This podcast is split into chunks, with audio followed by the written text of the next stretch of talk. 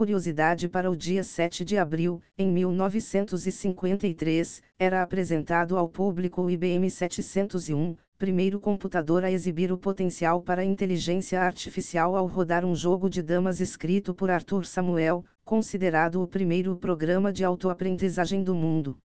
E após as notícias de hoje, tenha um ótimo dia, boa Páscoa e até mais.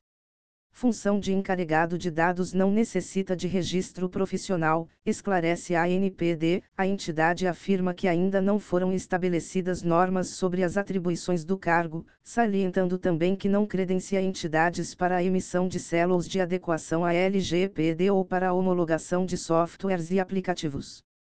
As informações são do site Convergência Digital. Novo ransomware Rorschach é o criptografador mais rápido já descoberto. Em testes, o malware criptografou 229 mil arquivos em 4,5 minutos. O Lockbit V3.0, a variedade mais rápida até então, levaria 7 minutos. O Rorschach é inicializado apenas se uma máquina estiver configurada com um idioma fora da Comunidade dos Estados Independentes, região que envolve 11 repúblicas da extinta União Soviética. As informações são do site Blip Computer. Startup quer construir aeronave hipersônica capaz de transportar passageiros a Mach 9. A aeronave Stargazer, da Venus Aerospace, pretende voar a mais de 11 mil km/h. Para comparação, o avião supersônico Concorde viajava a Mach 2, 2.100 km por hora.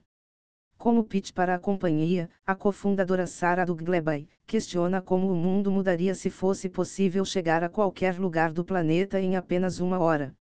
As informações são do site Ars Technica.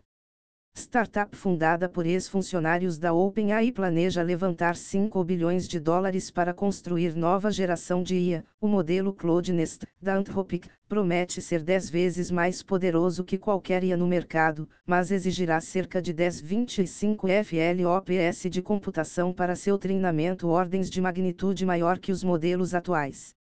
A startup conta com investidores de peso como Google, que possui 10% de participação na empresa. As informações são do site TechCrunch.